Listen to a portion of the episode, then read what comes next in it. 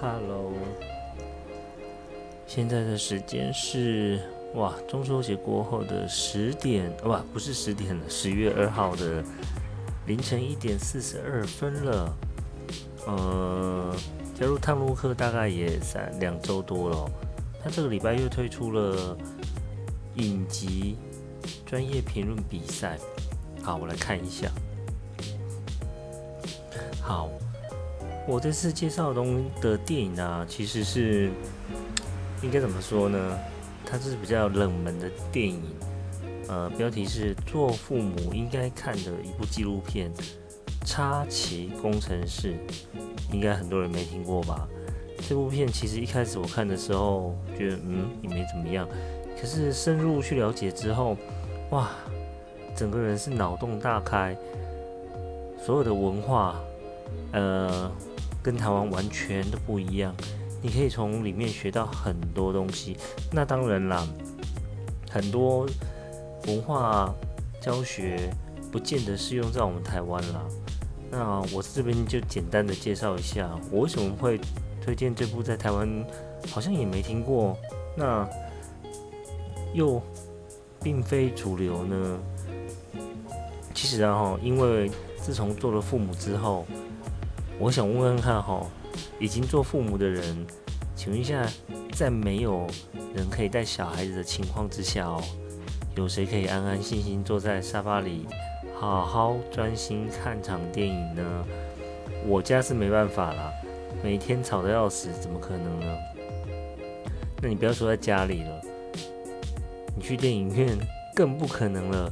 我连 KTV 几乎都没有再去，KTV 现在长什么样啊？有人可以跟我讲吗？这更奇怪，所以说像这类比赛，我也不知道该什么，可是我就很想分享一下这部，正好他这次的题目，哎，刚好刚好让我想要分析这部电影。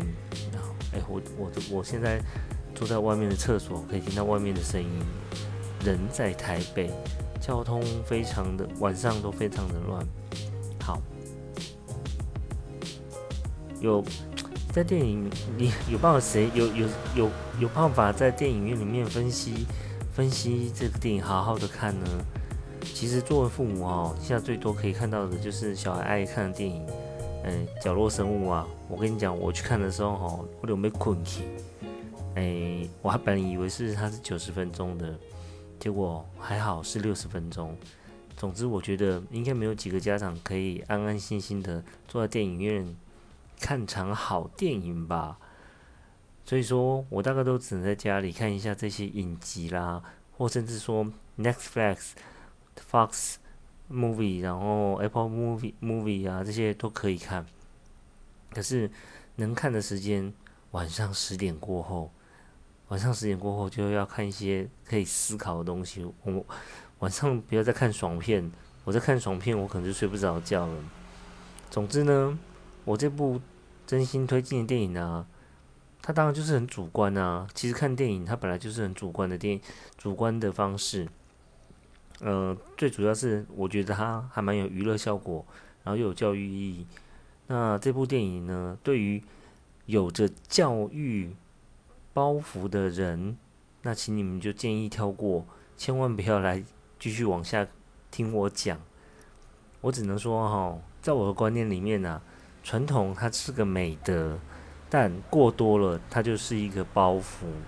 你想要前进又很难，不是吗？要改变传统，你一定势必也要去做呃些微的修修正，那就看你怎么想了。好，开始了。我用我不专业的评论的口语啊，是我最大的力量了。我保证是没什么太多专业术语。那前提之下，我也要去讲一下，我当然也有参考一些其他人他所写的评论，每个人评论都不太一样。那我是照我自己的观点，然后再加上看别人的呃影评。啊，这部电影啊，麦克麦克摩尔哈，他很有名，他都记录了一些以他不客观，所谓不客观就是林北非常主观的去拍一部片，我就是要这样拍。他是很很有名的一个愤青啊，他的电影呢，几乎都是很有震撼力的，而且能颠就颠，而且极尽能力的刁到极点。那这部的纪录片哦，其实也不也是一样的，他用美国最强大的主观意识记录啊这次的欧洲学习之战。好，片段里面呢，我最最最最记得的，就是他们到法国小学的餐厅用餐，用餐的环境哦，说真的，你一定要从小培养。我实在不敢相信哦，他们很夸张，他们几乎全部都是用呃瓷盘在吃饭，然后他就导演有拿了三张照片，是美国的照片，他用的是呃宝丽龙宝丽盘宝丽龙盘，那台湾呢用的是铁盘，上面就放了薯条、炸鱼、汉堡这些东西，这就是他们的一餐。嗯，你有没有觉得跟台湾很像呢？台湾就是换了台台菜。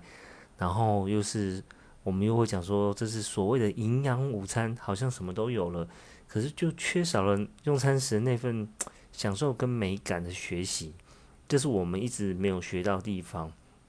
哦，我觉得我们应该好好检讨的。还有一个就是营养午餐，你知道那个压成本压把它压的有多低吗？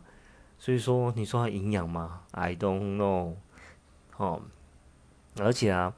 法国小学，他每个月用餐计划都一定有着专业健康人，呃，健康人士来规划这些他们小朋友要吃的东西，而且你可以去看到影片中，他们是一道一道的用瓷盘上桌给小朋友吃。我所谓这样是一道一道是前菜、中菜、餐还有主菜，而且他们没有任何的饮料，他们的饮料就是水。他们觉得水就是一个很棒的一个饮料了。哦，我坐这个地方真的很吵，好，不影响。而且啊哈，他也教大家，吃饭是一个极为重要事情，享受之时也要注意礼貌。注意，影片里面这些东西都不是演出来的哦，这个是一个纪录片，他们是真真实实的在当地小学记录着。他们的生活，这点真的让我有震撼到。大家有机会这段哦，你可以看一下。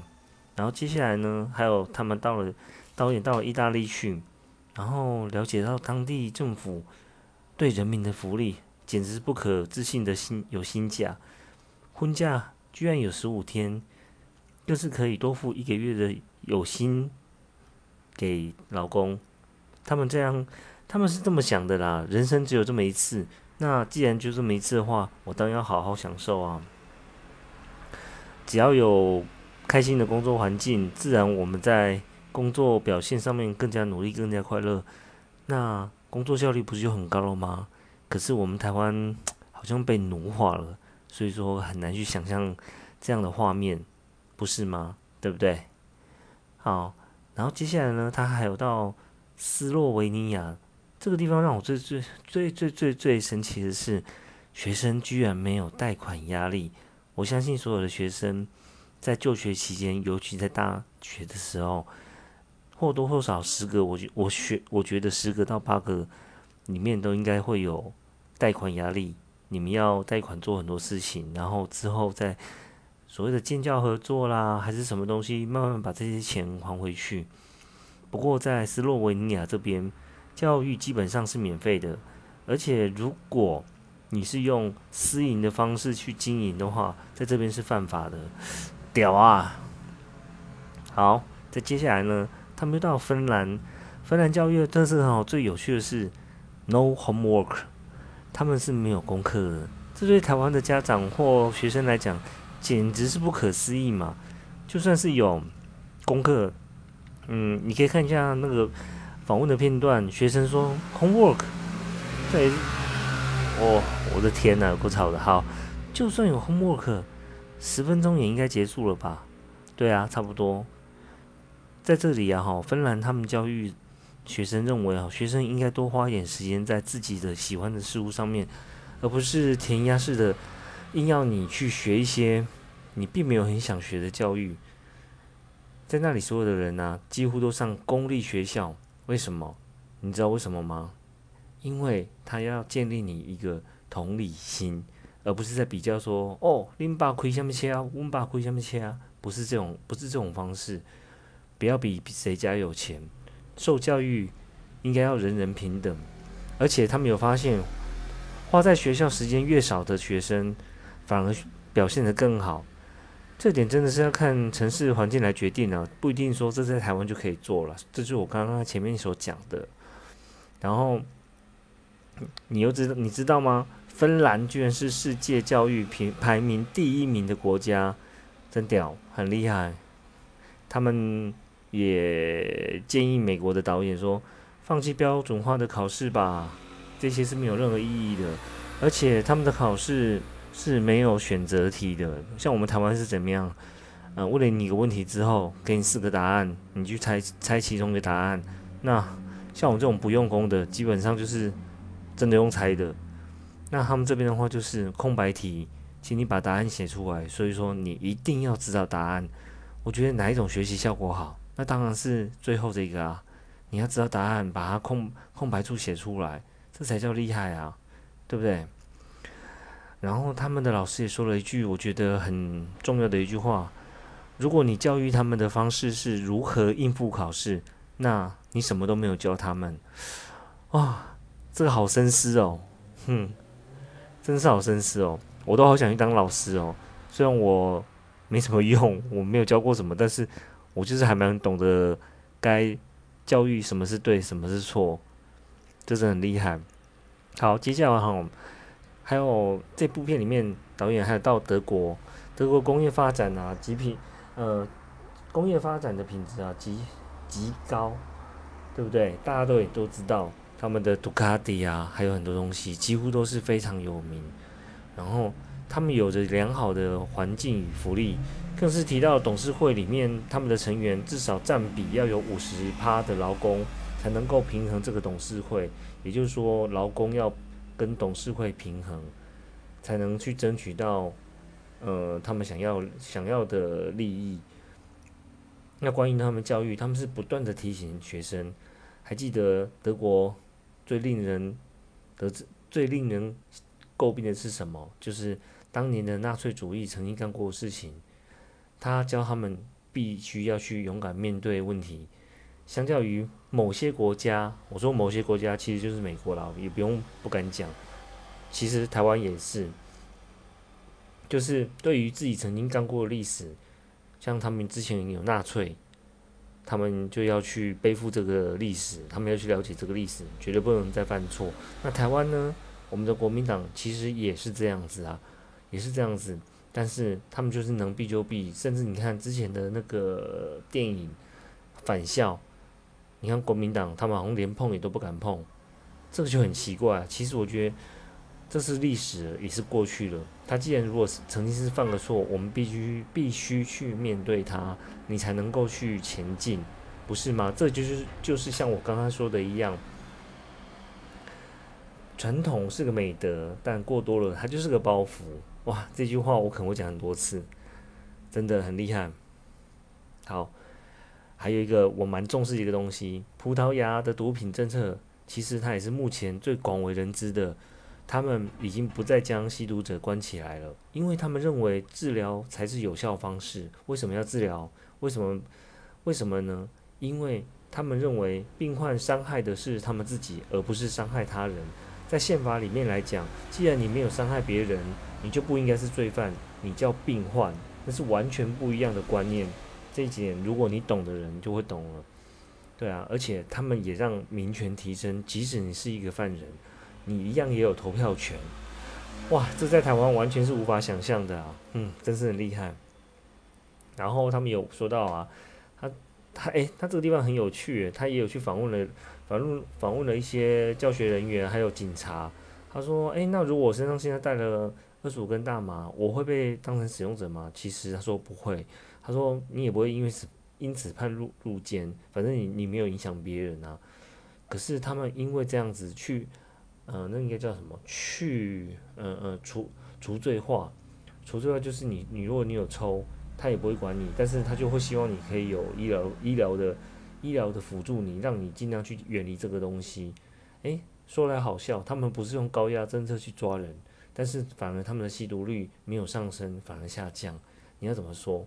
然后反我记得主持人还有问他，就说你看起来就像个瘾瘾君子啊，对啊，那你如果说呃抽呃吸食大麻吸毒的话，会不会影响到你的家家人里面的感情什么之类的？他回得很妙啊，他就问他说，那请问一下，Facebook、IG、脸书，嗯，还有各项的社群软体，不是一样吗？它也都是一样是毒品啊，心理上的毒品。这点你不可以否认吧？你们有哪一个是手机拿起来是完全不看社群软体的？不可能啊！好，再来哦，他们在跑到挪威的法律制裁犯人唯一的方式哦，就是夺取犯人的自由。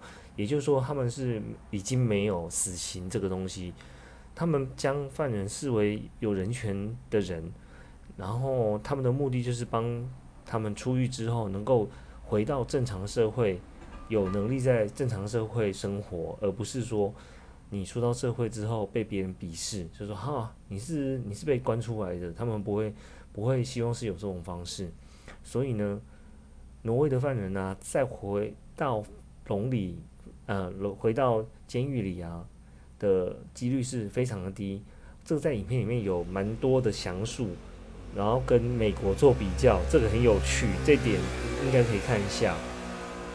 然后，像你在美国，他们都是用高压的方式去控管犯人，就反正真的就把你当犯人一样，就像我们电影面所看到的。可是你觉得他们这样方式好吗？我不能说不好，可是事实上，他们的犯人回监率几乎是占了八成，对啊，完全不一样。对啊，在挪威的犯人一样可以拥有投票权，而且。他们的认为是监管人员跟管理犯人的关系不是对立的，就是我们不是敌对的，而且他们是完全站在想要帮助犯人，然后所以也不会因为这样子而去伤害管理人员。所以说，在犯人的眼里啊，管理人员是他们为他们服务而已，哦，而感谢他们。所以他们，你可以看到他们有一个岛。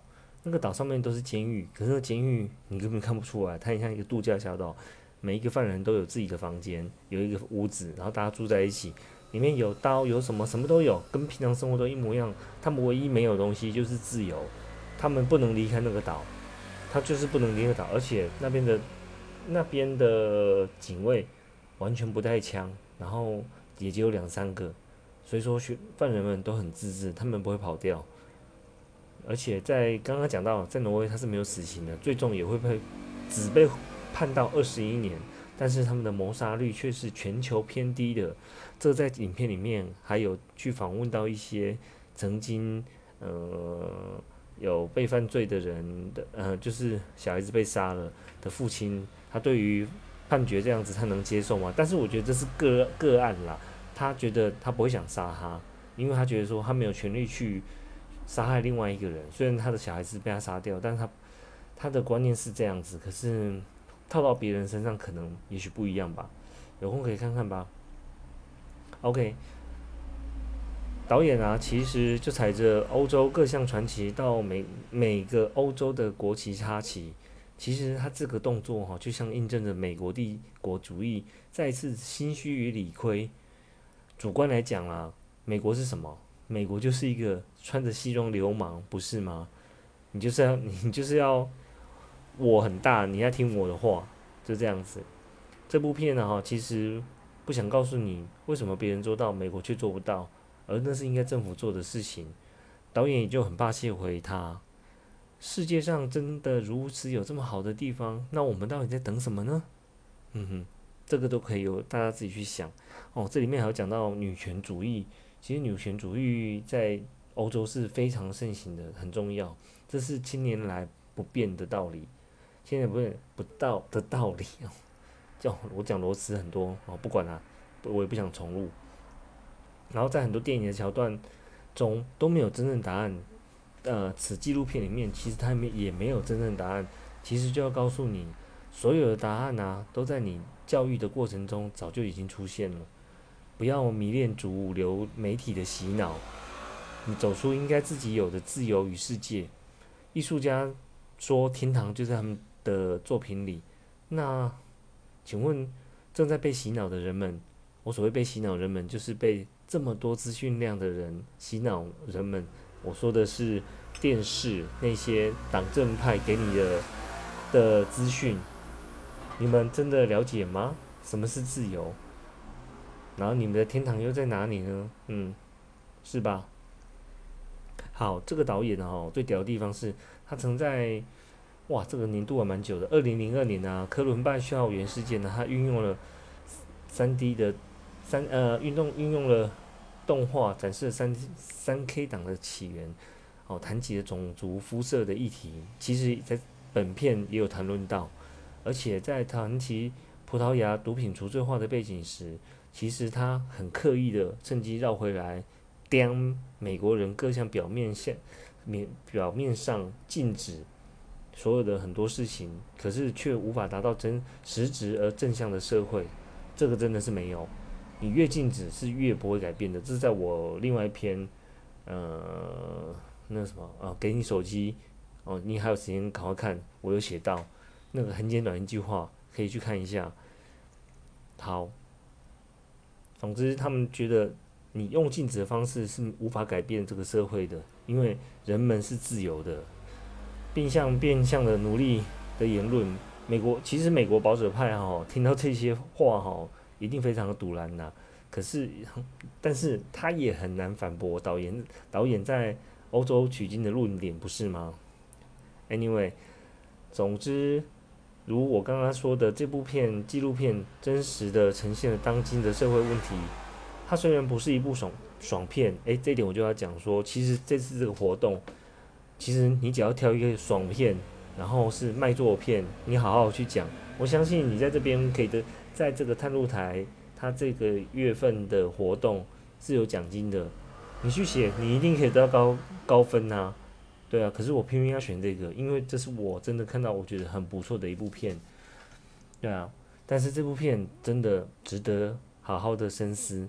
如果它其实不沉闷，其实还蛮好看的，不会说很无聊的在教导你什么事情。他用蛮诙谐诙谐的方式去教你。为什么美国的教育？美国是一个这么伟大的国家，为什么他们的教育跟他们的政策什么都其实都没有好好的做好，而欧洲他们却可以呢？对啊，本片导演去的国家还有很多个，我这边没有办法一次讲清楚啊。正因为我自己不是专业的影评人员，这类型片呢，我觉得不是短短几句话就可以完成。你可以自行搜索看看，如果没有记错的话，这是 Fox Movie 的。当时在带电影台里面有出有播出，在 Netflix 找不到的。那至于要怎么找这部片，其实网络上面还蛮多可以看的，就自己去找看看吧。如果你们有兴趣的话，好不好？好，那我最后有附在我的文章里面有附附上了他的呃简介，哎简不是简介，那种预告片，可以请你们去看一下。好啦，我讲完了。现在是两点零五分，啊，也有点睡不着。然后我最近又在经营经营我的 podcast，而且口语还是不是很清楚。我也在尽量的学习如何将自自己想表达的东西可以讲出来。其实生活中还蛮多北南的事情呢。我为什么会取名我的电台叫做靠背 on the way，在在靠背的路上，其实不是很爱靠背，是。当今有太多的事情可以让你靠背了，但是就讲讲嘛，讲讲又不犯法，听起来就很爽啊！就是很多事情，你就觉得说，他小了怎么会这样子呢？对不对？就是大家大家聊聊嘛。其实我很想把我老婆拉进来讲啦，因为我跟她常常聊天，会聊得还蛮开心的。她的想法，她的想法跟我其实有很多的不一样，我都会跟她聊天，但是不是吵架那种哦。我们会好好聊天，我下次会偷偷录啦，但是偷录之前，我应该还是会跟他讲，因为我想听他的观点，因为毕竟我是主观的去聊一件事情，那我需要有个客观的人来跟我聊，呃，他的想法，这是最重要的。好，那我的 podcast 电台呢，目前只录了几集而已，真的有上传的也有上去，嗯，我记得第一集、第二集哦，录的真的蛮烂的，然后。有一集因为不能删，然后那讲话又有点，因为我想睡觉了，然后又喝了酒，然后讲话就有点好像过度斯文，不是根本就不是我的样子。哦，所以说如果你们能找到的话，在我的文章的下面就会有 podcast 的连接，呃，很希望你们可以去听看看啦。那我有讲的什么不好的地方，也希望你们能够给我不错的想法，让我有机会可以精进自己。好，我念一段我自己的话给你们听，就是这样子。在靠北路上实际学习是快乐的来源，美食有必比登，一定也有败比登。我一定会拿个真实的感觉来做比较。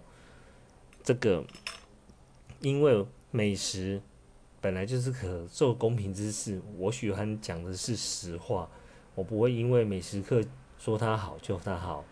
好，喜欢听的就来听吧。然后我也很喜欢旅行，那我本身的工作有一部分在旅行，那现在因为 shut down 了，所以说没有办法了。那但是我们还是会带着小朋友出去旅行啊。那旅行的态度因人而异，但是有个重点，带着学习的心态去旅行，你才会快乐。如果你有机会出去游学或者是旅行，请记得我说的一句话：不要把自己的文化带过去。这样你会，凡事一切都是以零为开始去学习，每个国家都有它不同的文化，试着去接受它、了解它，你会过得很开心的。